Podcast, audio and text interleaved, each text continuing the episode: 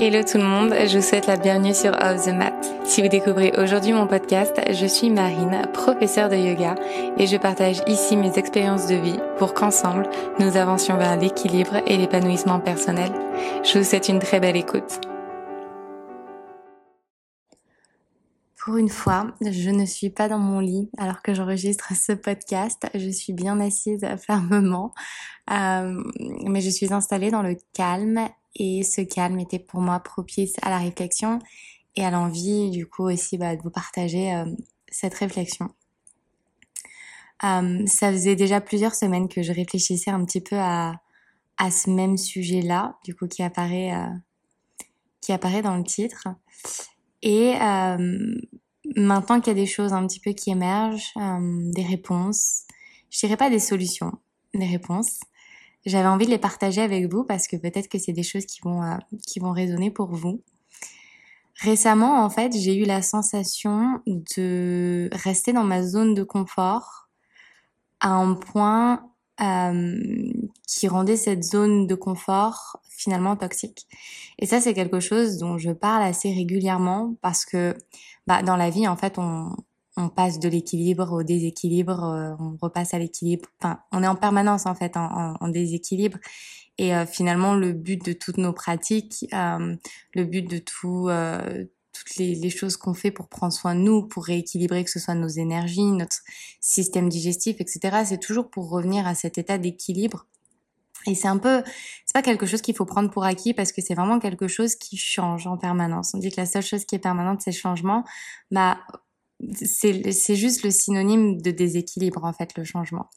Quand on se trouve dans une phase de changement, on a une phase de transition et cette phase de transition, elle va être vécue comme un déséquilibre et on va être euh, on va être dans l'inconfort, on va se sentir mal, on va pas se sentir forcément euh, à sa place, on va pas se sentir en sécurité, on va avoir l'impression que tous nos repères euh, ont complètement disparu et qu'on sait plus trop finalement qui on est.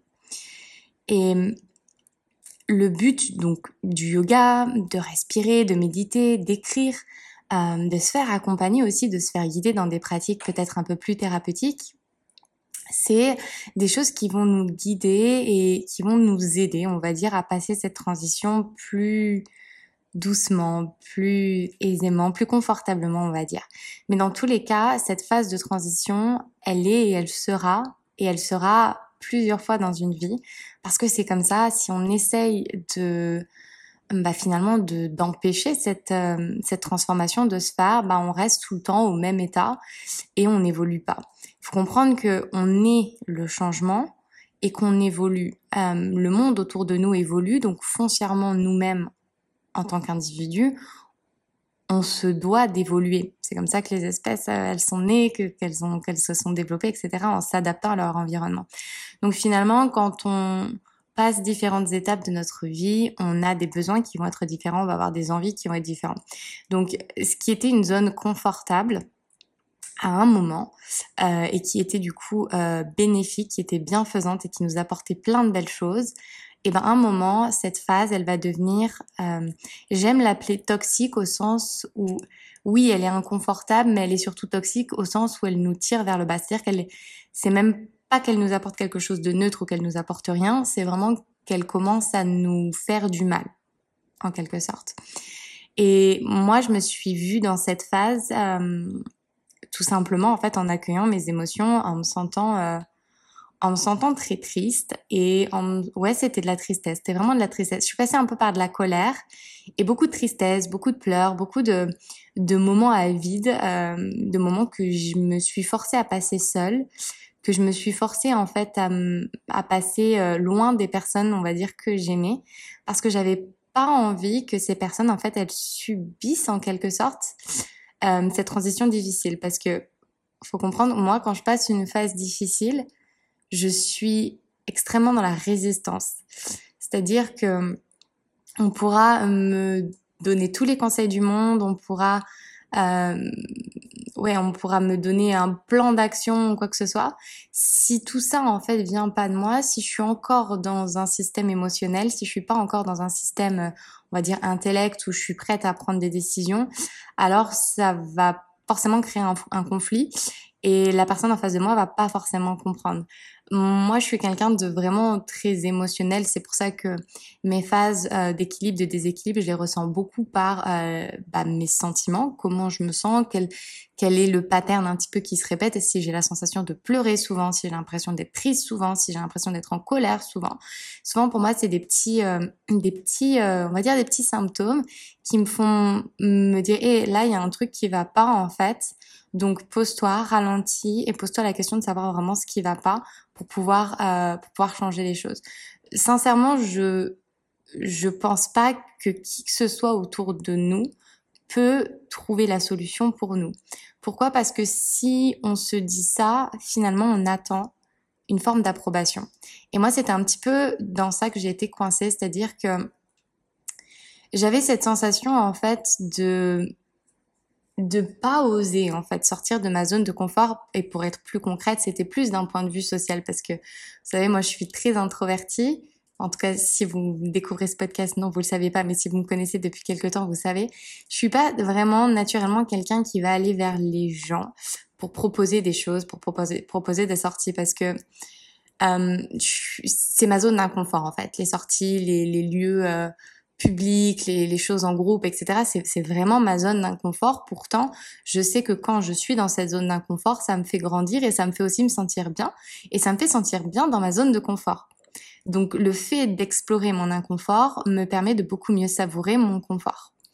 À l'inverse, quand je me retrouve dans une situation confortable pendant trop longtemps, c'est là en fait que je m'enferme complètement dans une structure, une bulle, une cage entre, guillemets dorée qui va me conforter dans ce que je connais, dans ce que je sais, mais qui moi, dans mon cas de figure, puisque c'est plus du coup d'être seule, bah ça m'enferme tout simplement. Et à terme, bah on peut aimer être seul, on peut aimer passer allez 60, 80% de son temps seul. Pour autant, un être humain, un être sentient, un être connecté aux autres, à la nature, à la terre, etc., c'est quand même quelqu'un qui a besoin d'une connexion. Et c'est vrai que mon travail fait que je suis en permanence connectée à, vous, donc à des, à des gens, à des émotions. Je donne des cours, etc. Et, comme j'ai un, un, contenant, on va dire, qui est plein assez rapidement, j'ai ensuite du mal à créer de l'espace pour ma vie personnelle, sociale à côté. Sauf que bah, c'est pas forcément bon pour mon bien-être personnel et, et du coup ça m'enferme, euh, ça, on va dire ça restreint mon champ de vision de ma vie à mon travail. Et ça, je pense pas que ce soit quelque chose de sain et on parle souvent de euh, et je dis, je pense parce que je je veux pas être trop, euh, même si j'en suis persuadée, en tout cas de mon point de vue à l'heure actuelle. Je pense, je pense que l'équilibre personnel et professionnel, c'est quelque chose de fondamental et qu'aujourd'hui, quand on a un métier qui euh, est très sur les réseaux sociaux, qui est très dans le digital, qui est très sur bah, finalement le soi qui est mis en avant. C'est difficile de, c'est difficile de, de faire la part des choses entre la vie réelle et la vie digitale. Même si tout ce que je partage, même si tous ces moments qu'on vit ensemble, que ce soit les cours en ligne, que ce soit les retraites, etc., que j'organise, qui sont des moments réels et concrets, qui sont pour moi un petit peu la consécration de tout ça. Bah mine de rien, moi ça enfin moi je m'enferme dans l'image d'une identité, d'une personne, d'une vie, alors que finalement la vie et ça c'est quelque chose que j'ai compris ces dernières semaines à beaucoup de larmes, beaucoup d'écriture, beaucoup de de, de, de, de discussions, de partage, etc., qui me fait me prendre conscience en fait que à l'heure actuelle, ma vie, je l'ai conservé dans une zone confortable qui était mon travail. Euh, je me suis un peu euh, bah, imposé une forme de structure qui au début était chouette euh, parce qu'elle m'a beaucoup aidé à construire des choses dans ma vie professionnelle. La structure, l'organisation, c'est vraiment quelque chose que je défends pour arriver, en tout cas d'un point de vue business et professionnel, pour arriver à se construire, pour avoir une forme de discipline. Mais la vie, la vie, la vie, la vie, le sourire, les larmes, la danse, le bonheur, le partage, tout ça, c'est pas quelque chose qui se construit dans la structure, c'est quelque chose qui se construit dans le flow, c'est quelque chose qui, qui se construit dans l'authenticité, dans la spontanéité. Et c'est vrai que moi, qui suis quelqu'un de très structuré, de très dans le contrôle, qui ai beaucoup de mal à à, à, trouver mon ancrage dans le lâcher prise finalement et trouver de la sécurité dans le lâcher prise, j'ai tendance à vouloir tout structurer. Sauf que les vrais beaux moments, et je le sais d'expérience aussi, que les plus beaux moments, c'est souvent les, moments qu'on n'a pas prévus ou les moments qui sont faits à la dernière minute. Bref, c'est des choses euh, qui se sont construits hors de notre champ de contrôle et, euh, et ils ont été d'autant plus savourés qu'on ne les avait pas prévus et qu'ils nous ont surpris et qu'on s'est soi-même surpris et que finalement on est presque une forme de fierté à s'être autorisé à vivre ça et avoir ressenti ça. Et, je pense que c'est difficile dans notre société aussi actuelle où on est très euh, finalement éduqué à travailler. Enfin, en tout cas, moi, en tout cas, j'ai été éduquée comme ça, peut-être. Et d'ailleurs, euh, dites-le moi en commentaire. Peut-être que vous avez été éduqué d'une autre manière, peut-être que vous avez grandi d'une autre manière. Mais moi, j'ai j'ai grandi avec cette idée que la vie, c'était voilà, il fallait avoir un travail, il fallait gagner de l'argent.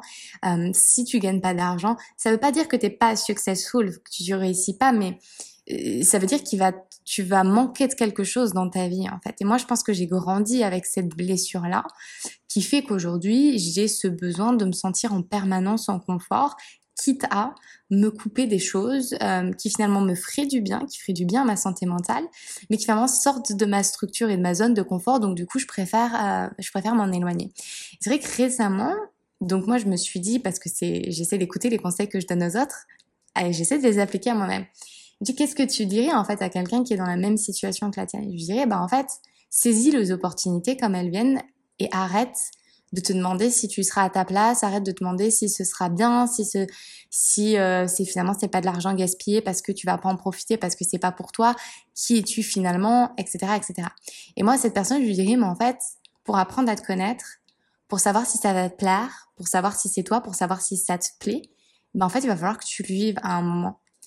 Et si en permanence tu te poses la question de oui mais et si, oui mais en fait, tu vivras jamais rien.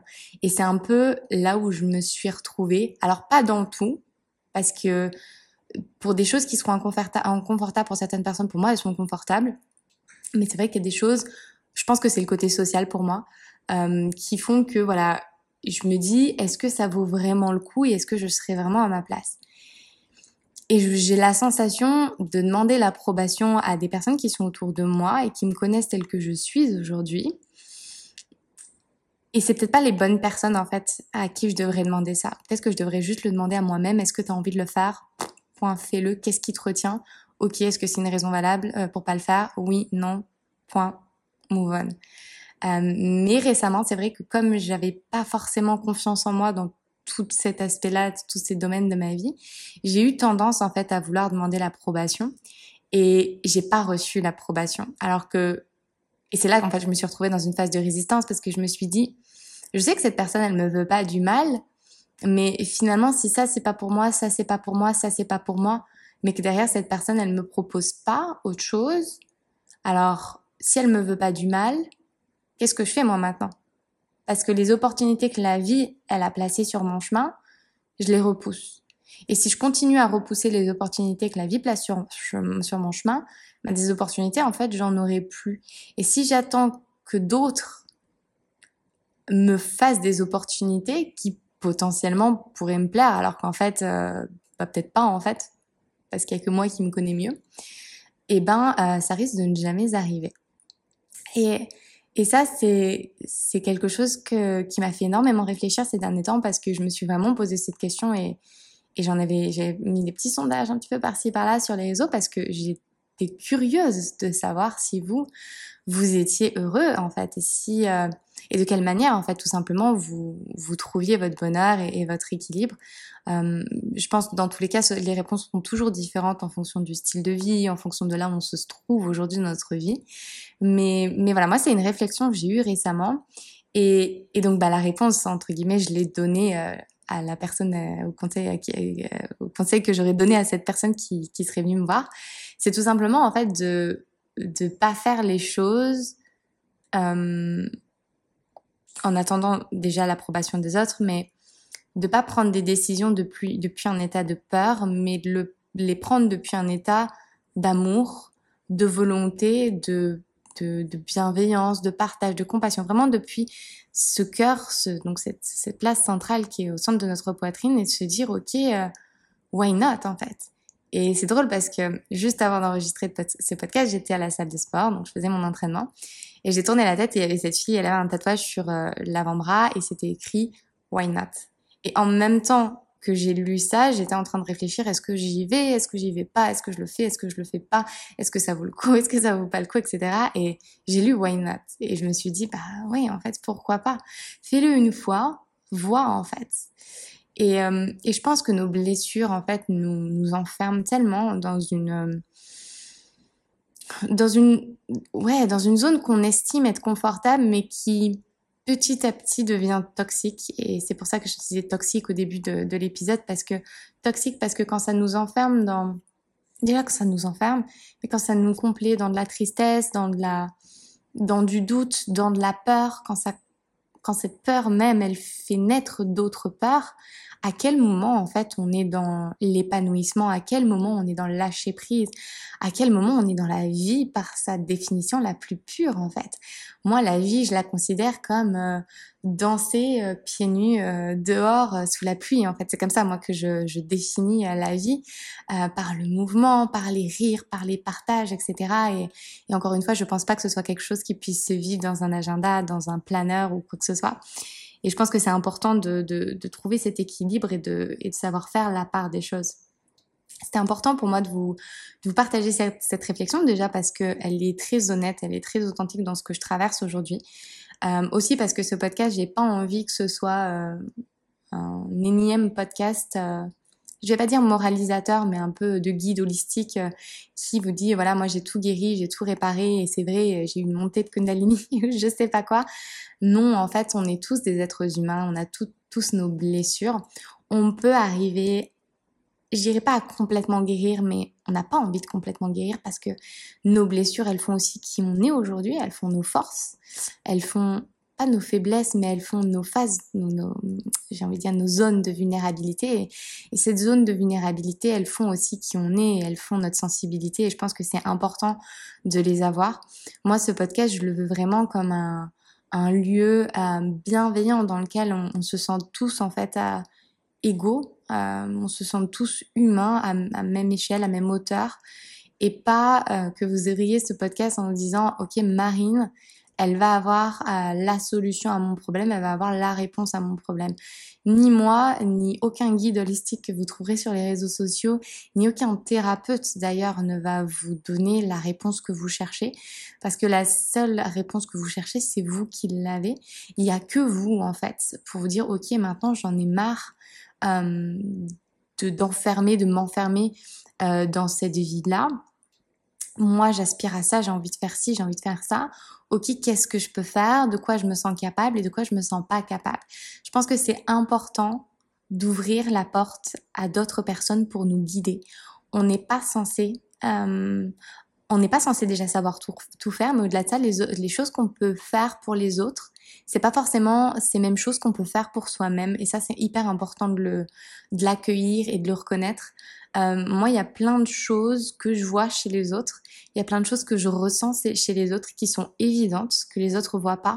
Et il y a plein de choses chez moi que je vais porter qui à aucun moment ne seront évidentes pendant deux ans, trois ans, dix ans, qui peuvent être évidentes aux yeux d'autres personnes, mais peut-être que ces autres personnes, elles vont pas avoir les mots ou elles vont peut-être pas se sentir euh, peut-être légitimes d'avoir son mot à dire. Moi, je, moi, je prône un peu ce côté genre, ok, brisons la glace et euh, aidons-nous en fait parce que c'est en brisant la glace quand on voit un, un schéma qui est pas euh, qui, qui est pas positif, qui tire pas soit soit soit l'autre personne vers le haut, bah c'est important juste bah ouais d'en parler et de se dire ok là il y a peut-être quelque chose qui va pas, il y a peut-être quelque chose que je peux améliorer. Alors parfois ça peut être juste être de discuter avec une amie euh, proche, un ou une amie, un proche, s'il y a quelqu'un proche de votre famille avec qui vous arrivez à discuter. Ça peut être en effet d'écouter des podcasts, de lire des livres, euh, des choses comme ça, de personnes qui vont nous donner une direction, qui vont nous aider à nous identifier parce que peut-être que ce que je dis, c'est quelque chose que vous traversez ou que c'est quelque chose que vous avez traversé. Et en ce sens, bah, les réponses que j'ai trouvées, ça vous donne aussi vos propres réponses, ou en tout cas, ça vous donne une direction pour trouver vos réponses. Et puis, bah, accepter d'être suivi aussi par un psychologue, par un thérapeute, vraiment par un professionnel c'est aussi, je pense, euh, une manière de prendre soin de soi et de se dire je t'aime et de se dire ok, là je sens que j'ai encore des barrières, je sens que j'ai encore des blocages qui m'empêchent d'être pleinement épanouie. Et, euh, et j'ai vraiment besoin de quelqu'un hors de mon cercle de proches parce que j'ai pas envie de, bah, bah, peut-être j'ai pas envie que les autres sachent, peut-être. En tout cas, euh, avoir quelqu'un, on va dire, de neutre, à qui on sente la capacité, la possibilité de parler sans filtre, sans se sentir jugé et sans sentir en fait qu'on doit quelque chose à cette personne. Parce que quand il y a un lien émotionnel avec la personne, on dit ok cette personne elle m'a quand même vachement aidé, elle a vachement été présente pour moi, etc. Je lui dois au moins ça, etc. C'est bien de se sentir juste de recevoir en fait, de recevoir à sens unique. C'est quelque chose qu'on s'autorise peut-être peu, en tout cas pas tout le monde se l'autorise. Euh, surtout quand on est des personnes qui aimons aider et qui aidons beaucoup, on a souvent du mal à recevoir et donc je pense que pour ces personnes-là, qui sont aussi des personnes comme moi, voir quelqu'un, c'est vraiment se dire, OK, maintenant j'accepte moi de faire la décision de prendre soin de moi pour moi et j'accepte de recevoir pour moi. Et oui, c'est très égocentrique, mais on n'a jamais dit que l'ego c'était euh, quelque chose de négatif. C'est encore c'est quelque chose que je répète parce que l'ego c'est le rapport au jeu et à l'identité. Euh, donc voilà, n'hésitez pas à me partager votre ressenti, à me partager votre voyage euh, entre ces zones de confort et ces zones d'inconfort. Qu'est-ce que vous faites quand vous sentez que vous êtes dans cette zone d'inconfort et dans, du coup dans cette zone de transition? Est-ce que vous autorisez finalement à, à traverser cet inconfort pour aller vers un nouveau confort ou est-ce que vous avez la sensation au contraire de préférer le confort? Et est-ce que c'est aussi ça la vraie question qui est importante de se poser, c'est pourquoi c'est confortable en fait? C'est confortable parce que ça conforte mes peurs, ça conforte mes blessures, ou c'est confortable parce que c'est ce dont j'ai besoin véritablement et authentiquement pour me sentir euh, épanouie, vivante, etc. Ça, c'est aussi hyper important de trouver cet état de clarté et de reconnaissance de soi, se dire, OK, pourquoi c'est bon? Et je pense que moi, moi je le dis d'un point de vue très personnel, souvent ma zone de confort, elle, elle est censée être très courte dans le temps, mais j'ai tendance à la faire aller beaucoup plus long, longtemps dans le temps. Et c'est là qu'elle en devient toxique parce que dans mon confort, en fait, j'ai tendance souvent à, à, conforter plus mes peurs qu'à conforter vraiment ce que je devrais réellement euh, travailler et faire éclore. Partagez avec moi vos ressentis, vos questions en commentaire sur YouTube. Le podcast est également disponible sur Spotify et sur iTunes, donc vous pouvez l'écouter sur toutes les plateformes, mais les commentaires, je ne peux les lire, je crois en tout cas, que sur YouTube. Donc partagez tout ça avec moi et euh, merci de m'avoir écouté. J'espère que ces mots résonneront en vous et qu'ils vous inspireront dans votre chemin de vie. Si cet épisode vous a plu, n'hésitez pas à écouter le reste de la playlist et à rejoindre dès aujourd'hui Luna, une communauté bienveillante que j'ai à cœur de guider chaque semaine vers le bien-être et la pensée positive au travers de mots doux inspirants. Encore merci pour votre écoute et je vous dis à très vite.